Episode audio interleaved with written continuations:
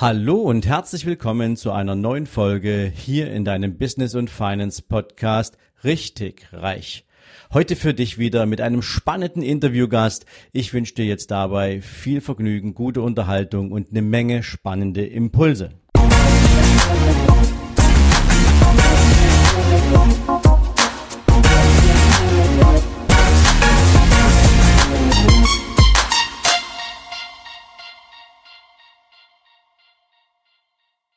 Guten Morgen und herzlich willkommen zu einer neuen Interviewfolge hier in deinem Business und Finance Podcast Richtig Reich.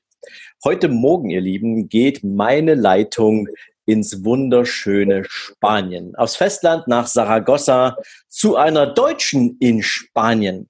Sie ist eine aus meiner Sicht großartige Persönlichkeit. Ich darf sie seit einiger Zeit ähm, im Rahmen der Business and Finance Mastery begleiten und mit ihr gemeinsam Ideen entwickeln, wie ihr Unternehmen noch profitabler, noch attraktiver werden kann. Und ähm, bei der Gelegenheit durfte ich schon so viel über sie lernen, dass ich heute gern natürlich mit ihr für euch ein tolles Interview führen möchte. Was mich besonders an ihr beeindruckt ist, obwohl sie so einen grandiosen Erfolg hat, ist sie extrem bescheiden. Mit beiden Beinen immer auf dem Boden, aber sie ist jemand, ähm, die hungrig ist. Also ich würde fast sagen, so ein bisschen eine Revolutionärin in ihrem Themengebiet. Da werden wir sicherlich dann mal drüber sprechen. Geben ist so eine ihrer Hauptleidenschaften. Also geben, ohne immer etwas dafür bekommen zu wollen. Ähm, das ist etwas, was sie auszeichnet, was sie zu jemandem macht, den Menschen respektieren, an dem sich Menschen orientieren. Und insofern freue ich mich natürlich heute riesig, die erfolgreichste Unternehmerin im Bereich Fremdsprachenschulen in Spanien in meinem Podcast zu haben. Liebe Rita Bosato, herzlich willkommen. Hallo Sven, danke für die Einladung. Ja, liebe Rita, also ich freue mich erstmal sehr, dass du heute Zeit hast, bei mir hier im Podcast zu sein. Und die erste Frage, auch wenn viele natürlich so einen Gedanken schon immer mal im Kopf haben, aber nie durchziehen, wie verschlägt es eine Deutsche nach Spanien? Und zwar nicht auf eine Insel, wie das die meisten so wollen, Mallorca oder so weiter und so fort, sondern nach Saragossa, aufs Festland wo jetzt, wo wir beide miteinander sprechen, jetzt gerade schon mal 30 Grad im Schatten sind? Ja, diese Frage, die beantworte ich eigentlich schon seit 32 Jahren. Und die Antwort ist eigentlich ganz simpel. Es war wegen einer Beziehung und ich bin aus Liebe hierher gekommen, nach Saragossa. Nach Liebe? Ähm, äh, aus Liebe? Aus Liebe hierher wow. gekommen nach Saragossa. Ich wollte ursprünglich nach Italien. Äh, mein Vater war ja Italiener, meine Mutter äh, kam aus München. Also ich bin eine, ich habe auch italienisches Blut in meinen Adern und hatte auch da, von daher, da ich auch in zwei Kulturen aufgewachsen bin, keinen Problem damit, aus Deutschland wegzugehen. Und äh, es ergab sich die Gelegenheit, äh, aus dieser Beziehung heraus nach Spanien zu kommen. Damals war ich sehr jung, 23 Jahre, das ist natürlich auch ähm, war ein ganz wichtiger Punkt, denn man hat ja nichts zu verlieren. Wollte eigentlich nach Italien, ach war gut, wenn es nicht Italien ist, dann gehe ich halt nach Spanien. Also das war eine ganz spontane äh, Entscheidung. Innerhalb von zwei Wochen war ich dann in Calella de Mar, an Lloret de Mar, an der Costa Brava und habe dann äh, dort angefangen als äh, Reisebegleitung zu arbeiten. Und das alles ohne Plan, alles ganz zufällig. Und ja, das war sehr, sehr spannend für mich. Also vor 32 Jahren ja, hast du diese Entscheidung getroffen. Ähm, ja. Also in einer Zeit, als es keine Social Media gab, als im Prinzip Menschen nicht so technisch versiert ähm, zu allen möglichen Dingen ganz, ganz schnell eine Information gewinnen konnten, hast du einfach mal spontan alles hinter dir gelassen und hast ja. gesagt, ähm, so, ich bin verknallt, ich will mich jetzt einfach hier mit dieser Person auf den Weg machen. Ähm, keine Ahnung, was auf mich zukommt, aber ähm, ja, ist ein Abenteuer. Leben ist ein Abenteuer, richtig? Genau. Ja, genau so war's. Dann nahm ich mein Schachbrett mit, meine Kaffeetasse und mein Daunenbett, ein paar Klamotten und äh, bin dann mit dem Julia-Reisebus damals, ja, Geld hatte ich ja keins, ähm, für 100 Euro äh, an die, beziehungsweise für 100 Mark damals an die Costa Brava gefahren. In 32 Stunden, ja. Und äh, ja, dann, äh, ja, das war damals ähm, diese Zeit, äh, wo man an der Küste viele äh, diese Kaffeereisen organisiert hat äh, mit vielen Rentnern, wo man äh, da irgendwelche Decken dann verkauft hat. Die Ärmsten wurden da also richtig ausgenommen. Aber äh, ich habe äh, in dem Umfeld sehr viel gelernt. Ich habe damals für eine Reisegesellschaft gearbeitet, die auch nur aus, aus äh, deutschen Kollegen waren. Hatte das Glück eben äh, dadurch, dass ich ja auch Italienisch kann, mich schnell zu kommunizieren. Auch, das war zwar ein bisschen Kauderwelsch, aber die Katalanen, das ist ja nicht Spanisch, sondern Katalanisch. Wir haben ja hier vier Sprachen im Land. Konnte ich mich wunderbar mit Italienisch äh, verständigen und hatte auch da von daher von der Kommunikation kein Problem und habe mich auch schnell an, angepasst, eben weil ich diesen Vorteil eben habe, in zwei Kulturen aufgewachsen zu sein und ähm, habe dann schnell Arbeit gefunden als Reisebegleitung und ähm, ja, damals äh, hat man das Geld verdient, indem man eben die Ausflüge verkauft und man lebte also auf Kommissionsbasis. Und insofern äh, musste ich natürlich erstmal lernen, wie man sowas alles macht und wie man sowas alles verkauft. Und das war alles sehr spannend, denn ich hatte ganz hervorragende Arbeitskollegen, die also natürlich vom Fach waren und ähm, Spezialisten für den Verkauf waren. Und so bin ich da so ein bisschen hineingeschlittert äh, in diese Welt des Tourismus. Und ja, das war sehr, sehr lustig, spannend und auch sehr anstrengend, muss ich sagen. Aber als 23-Jährige hatte ich ja genug Energie und Kraft und, und, und sehr viel Lust, einfach zu lernen und weiterzukommen. Das kann ich mir super vorstellen. Also ich, ich kenne dich ja jetzt schon ein bisschen und äh, du hast ja von deiner Energie nichts verloren. Insofern ähm, mag ich mir dann äh, sehr gerne vorstellen, wie sich das angefühlt haben mag, als du äh, mit 23 gesagt hast, so, jetzt gehen wir hier mal mit Vollgas in alle Chancen rein. Ähm, nichtsdestotrotz, du sagtest gerade, natürlich, du hast italienisches Blut auf der einen Seite, bist also schon so ein bisschen auch mit dieser südländischen Mentalität aufgewachsen. Ähm, genau aber bist eben halt in Deutschland aufgewachsen. Und ähm, ja. da stellt sich natürlich schon die Frage, wie leicht oder wie weniger leicht ist es dir dann auch gefallen, so in diesem südlichen Land, in Spanien, ähm, Fuß zu fassen? Ich meine, die Sprachbarriere, wenn die nicht so groß war, ist ja das eine, aber es geht ja um Mentalität, es geht darum, ähm, mit welchen Werten bist du groß geworden? Ähm, ja. Wie spiegeln die sich eigentlich in dem Umfeld wieder, in das du hineingekommen bist? Ähm, hast du einiges davon wiedererkannt, wenn man es mal so mentalitätsbezogen betrachtet? Ähm, wie leicht oder wie weniger leicht äh, ist es dir gefallen, da in dieser Zeit auf Fuß zu fassen in, in, in Spanien? Mhm.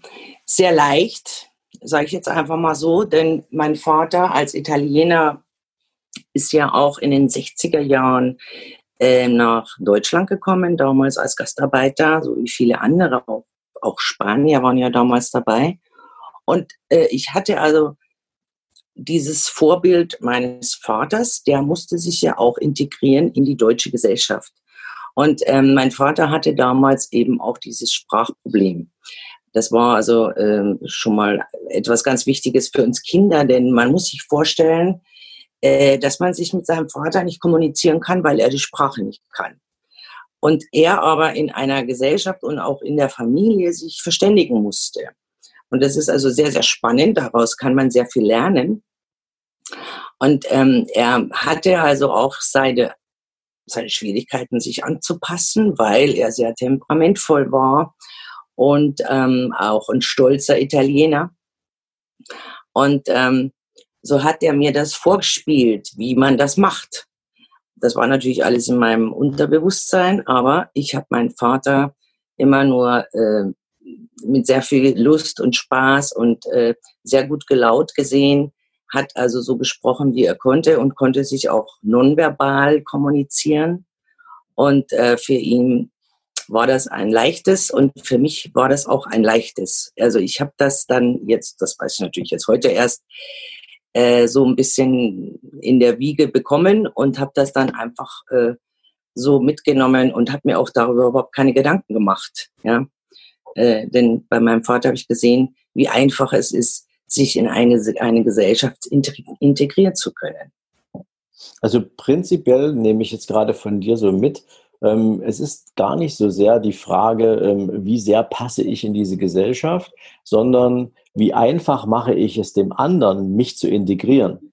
Indem, genau. ich, jetzt, indem ich jetzt beispielsweise hergehe und ähm, Kommunikation und ähm, Humor und ähm, Interesse am anderen dazu nutze, um verstanden zu werden, um, ja, ich sag's mal auch, ähm, Offenheit zu signalisieren und mit dieser Offenheit dann entsprechend auch, ähm, ja, ich sag mal, Kontakte zu knüpfen, egal ob du erstmal mit Händen und Füßen sprechen musst oder ob ja. einfach, nennen wir es mal so gerade im Bereich der Mimik und der Gestik, ähm, wahrscheinlich weltweit alle Signale dieselben sind. Genau, dieses Nonverbale, ja. Es kommt halt auf den Respekt an, ähm, man muss sich natürlich anpassen. Ich sag's immer wieder, wir Ausländer hier, egal ob ich oder sonst wer, ähm, wenn man ins Ausland geht, dann muss man sich einfach an die Kultur anpassen. Ich kann hier nicht mit meinen deutschen Ansprüchen ähm, den Spaniern gegenüber äh, gegenübertreten und eben meinen, ja, das muss jetzt hier alles so sein wie in Deutschland. Ja. Äh, das äh, ist beispielsweise damals eben meiner äh, Freundin passiert, mit der ich damals hierher kam die konnte sich einfach nicht anpassen, sagen wir mal so. Die hatte einfach eine zu deutsche Mentalität, ja, jetzt mal in Anführungsstrichen gesagt.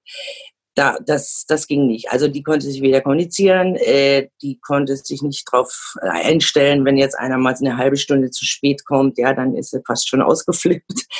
Dann, oder auch, wenn Sachen nicht passiert sind an dem Tag, sondern erst am nächsten, das war ihr alles viel zu viel. Also äh, die war dann nach drei Monaten, ging sie wieder zurück und ich blieb dann an der Küste und äh, habe mich da sozusagen angepasst und habe dann auch so ein bisschen, äh, ja, so meinen Weg gefunden. Und äh, mit meinem Vater in Deutschland war es das Gleiche. Er hat natürlich immer versucht, äh, auch so sein italienisches Temperament und seinen Charakter nicht zu verlieren. Das soll man ja auch nicht aber er hat sich schon auch angepasst. Und wenn es er nicht gemacht hat, dann haben es dann die anderen gemacht, ja, und ihm so ein bisschen immer wieder den Weg gezeigt. Das hat er dann auch zugelassen, aber oft auch nicht, denn er war sehr anarchisch. Und insofern äh, diese, dieses anarchische Dasein, das ist halt auch so charakteristisch für die Südländer, ja. Und äh, das ist eigentlich das, was mir sehr gefällt. Und äh, nun, damit muss man natürlich umgehen können. Und bei mir ist es so, ich habe auf der einen Seite die deutsche Mentalität, das pünktlich sein, äh, dieses, dieses ähm, von meiner Mutter, ähm, also immer sehr höflich und äh, auch der Humor von meinem Vater und ähm, sorgfältig und all das, das hat mir natürlich geholfen, denn das ist eine Facette von mir. Und auf der anderen Seite, äh, ja, habe ich oder feiere ich auch heute noch die Feste, wie sie kommen. Und äh, wichtig ist immer, mein Vater hat immer gesagt, du kannst so viele Feste feiern, wie du willst. Wichtig ist, dass du morgens auf der Matte stehst und arbeitest. Und genau das habe ich immer gemacht. Gab es mal irgendwo in dieser Zeit einen Moment, wo du gesagt hast, ist doch nichts für mich, ich will nach Hause zurück? Hm, nein. Hm, jein, also nach zwei Jahren habe ich es mir überlegt, aber dann aus, aus einem ganz einfachen Grunde, weil ich damals eben äh, einen Weg gefunden habe, mein Leben äh, unabhängig von Arbeitgebern etc. zu gestalten. Und äh, insofern habe ich da so eine Art Freiheit gefunden und gesucht und gefunden und konnte mich also voll entfalten äh, in dem, was ich gemacht habe. Und äh, das war natürlich nur in Spanien möglich. Okay, dann, dann, erzähl mal schnell, was, was, was hast du da gemacht? Also was, was hat dich so nach diesen zwei Jahren zu dieser Erkenntnis gebracht, du brauchst dich nicht abhängig machen, du kannst was ganz Eigenes auf die Beine stellen oder zumindest etwas, wo du deinem, deinem in, deiner inneren Stimme hör, zuhörst und, und, und mitgehst ähm, und dann eben sagst, so, und jetzt, jetzt, jetzt ziehe ich in einem anderen Land ähm, einfach mein Ding durch. Ja, genau. Und zwar geht es um die Sprache. Ja, es ist eigentlich ganz simpel. ähm, ich hatte eben an der Küste mit sehr vielen äh, Freunden und Bekannten zu tun, die aus dem Tourismusbereich kamen und die alle Deutsch lernen mussten. Ja? Und ähm, da kam halt immer, Mensch, Rita, kannst du mir mal helfen, das und das zu formulieren oder zu übersetzen, ob im Hotel oder im Reisebüro oder eben als Reiseleiter. Wie sagt man das denn? Und dann habe ich also sozusagen Deutsch unterrichtet, ohne es zu wissen. Ja? Und dann kam da immer mehr Nachfragen und immer mehr Nachfragen. Und äh, es sind halt sehr viele junge Leute. Man muss wissen, und das weiß ja auch jeder, Spanien hat natürlich vom Tourismus her eine ganz wichtige Einnahmequelle. Und viele, viele junge Menschen äh, haben im Tourismus gelernt und lernen es auch heute noch. Nur mit den Sprachen, das ist halt hier in Spanien nicht so verbreitet. Äh, meine Generation beispielsweise sprechen, da sprechen sehr wenige Englisch. Ja? Also damals, als ich hierher kam, war Englisch keine Pflichtsprache. Äh, in den Schulen muss man sich mal überlegen. Es war alles freiwillig oder auf privater Ebene. Aber also nicht mal das Englisch konnte man. Man konnte ein bisschen Französisch, aber Deutsch war natürlich so diese Exotensprache, die ganz wenige, erstmal ganz wenige Interesse hatten und nur die, die im Tourismus arbeiteten, die mussten Deutsch lernen. Ja. Und, und so bin ich eigentlich zu meiner Schülerschaft erstmal gekommen, die, äh, ja, die sich im Grunde genommen an der Costa Brava so herauskristallisiert hat. Und äh, ja, dann bin ich natürlich da in etwas hineingeschlittert, ganz im Unterbewusstsein und habe dann in dieser Richtung weitergemacht. Okay, das klingt jetzt total spannend. Und die nächste Frage ist nämlich ganz genau, okay, Costa Brava ähm, und Saragossa, das liegt ja nun nicht gerade ähm, um die Ecke. Nein. Wie kommt das man dann mit deiner Sprachschule, die du ja dann gegründet hast, nach Saragossa? Ja, das war dann wieder die Liebe okay. Und das ist oft so, äh, gerade die wir hier im Landesinneren leben, also nicht an den schönen Küsten und auf den Inseln. Ja, selbst da äh, sind viele, die äh, mehrere Jahre oder Jahrzehnte dort leben, haben natürlich dort ihre Existenz aufgebaut und eine Familie gegründet. Und ähm, bei mir ist es ja ähnlich gewesen. Äh, ich habe mich dann wieder verliebt und damals eben in eine Person, die aus Saragossa kam, was erklärt, warum ich hier in Saragossa sitze, in dieser Wüstengegend, wo es also sehr heiß ist, ja, und nicht unbedingt jetzt äh, attraktiv ist für Tourismus. Trotzdem ist es ein, ein, eine Stadt, eine, eine sehr kleine, für spanische Verhältnisse kleine Stadt äh, mit 750.000 Einwohnern, ähm, die sehr strategisch liegt, nämlich 300 Kilometer zum Mittelmeer und 300 Kilometer an die, an die Atlantikküste hoch Richtung Norden und 300 Kilometer nach Madrid etwa. Ja. Und das ist so eine Durchgangsstadt und der Tourismus hier, das sind ungefähr drei Tage. Man kann die Stadt wunderbar besichtigen. Es sind 2000 Jahre Geschichte hier. Es ist wirklich eine sehr überschaubare Kleinstadt, die also alles hat im Grunde genommen und äh, sehr, sehr angenehm ist, hier zu leben. Insofern würde ich auch niemals in Barcelona oder Madrid leben wollen. Das wäre mir dann zu stressig und zu groß. Okay. Ähm, umso neugieriger, neugieriger macht es mich jetzt natürlich ähm, mit der Frage, ähm, wie, wie, kommst du dann darauf, dass ähm, in, in Saragossa eine Sprachschule, wo man Deutsch lernen will, eine gute Geschäftsidee ist? Weil, und jetzt komme ich wieder zurück auf die äh, Leute, Freunde, die ich in, an der Küste kennengelernt habe, weil hier in Saragossa zufälligerweise einer der besten Tourismusschulen damals gab's gab's hier. Mhm, okay. Und die Schüler von hier sind ich glaube, 80 Prozent sind die an der Costa Brava, haben die dort gearbeitet und haben da ihr Praktikum gemacht und sind also dahin gefahren. Ja, da waren zwar auch äh, Schüler aus Andalusien mit dabei und äh, aber überwiegend Aragonien äh, grundsätzlich war so die Hochburg für den für die Tourismusschulen. Zwei, es gab eine, die beste und noch eine dazu. Und daher kamen auch die ganzen Schüler, die ich sowohl an der Costa Brava kennengelernt habe und dann auch hier in Saragossa weitergeführt habe. Ja, das war sehr, sehr kurios. Äh, da habe ich natürlich sehr, sehr selber sehr viel draus gelernt und habe also äh, richtig Reiseleiter ähm, begleitet in der, mit der Sprache, so dass ich mich selber ja als Reiseleiterin ausbilden konnte und bin dann auch äh, in, in dieser Richtung, habe mir da also auch mein Geld verdient äh, im Urlaub äh, meiner Freizeit, habe also Busse Spanier begleitet, die äh, ja, an der Costa Brava unterwegs waren.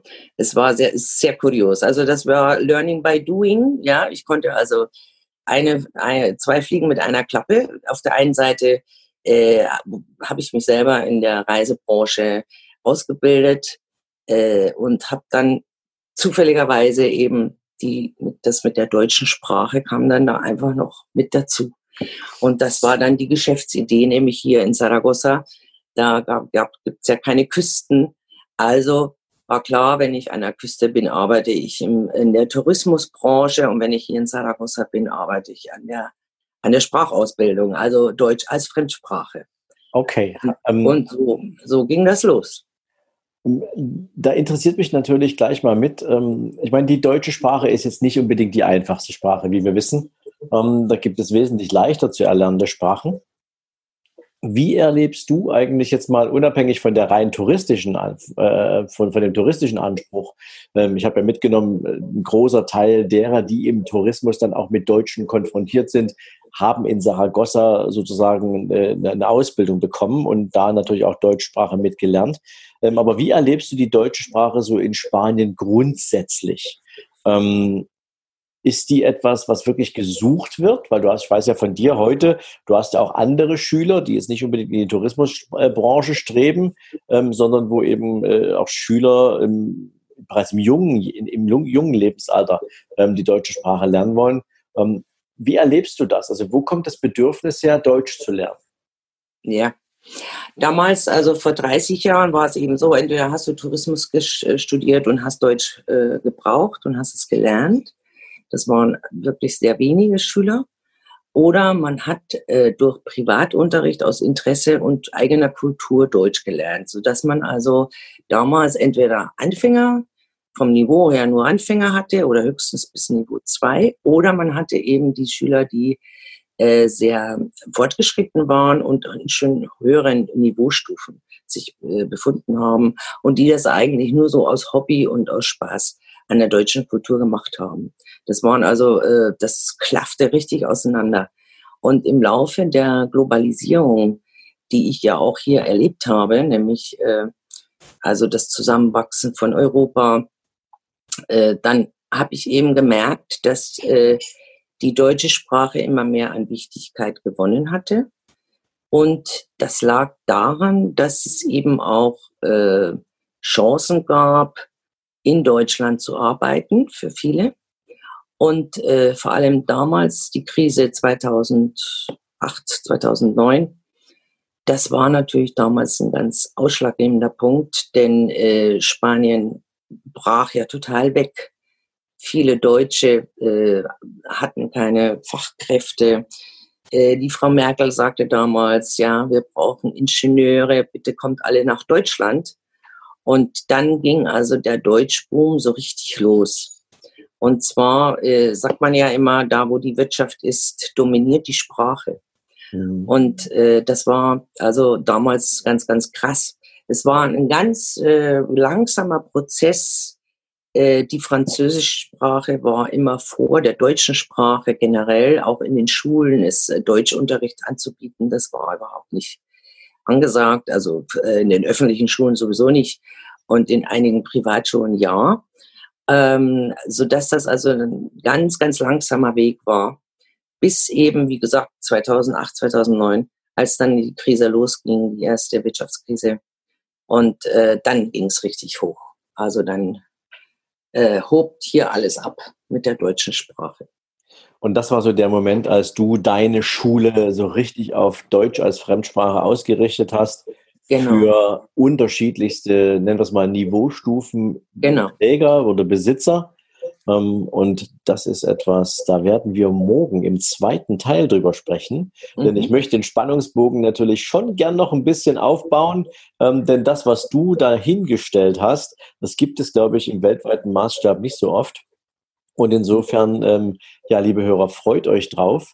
Ähm, morgen im Interview sprechen wir dann darüber, was ist da eigentlich für eine Sprachschule, was steckt denn da so alles für ein, nennen wir es mal, auch Wachstumsgeheimnis dahinter und ähm, was sonst noch so für Potenziale drinstecken. All das gibt's morgen. Liebe Rita, für heute sage ich ganz herzlichen Dank fürs Dasein. Danke dir, Sven. War ein Vergnügen.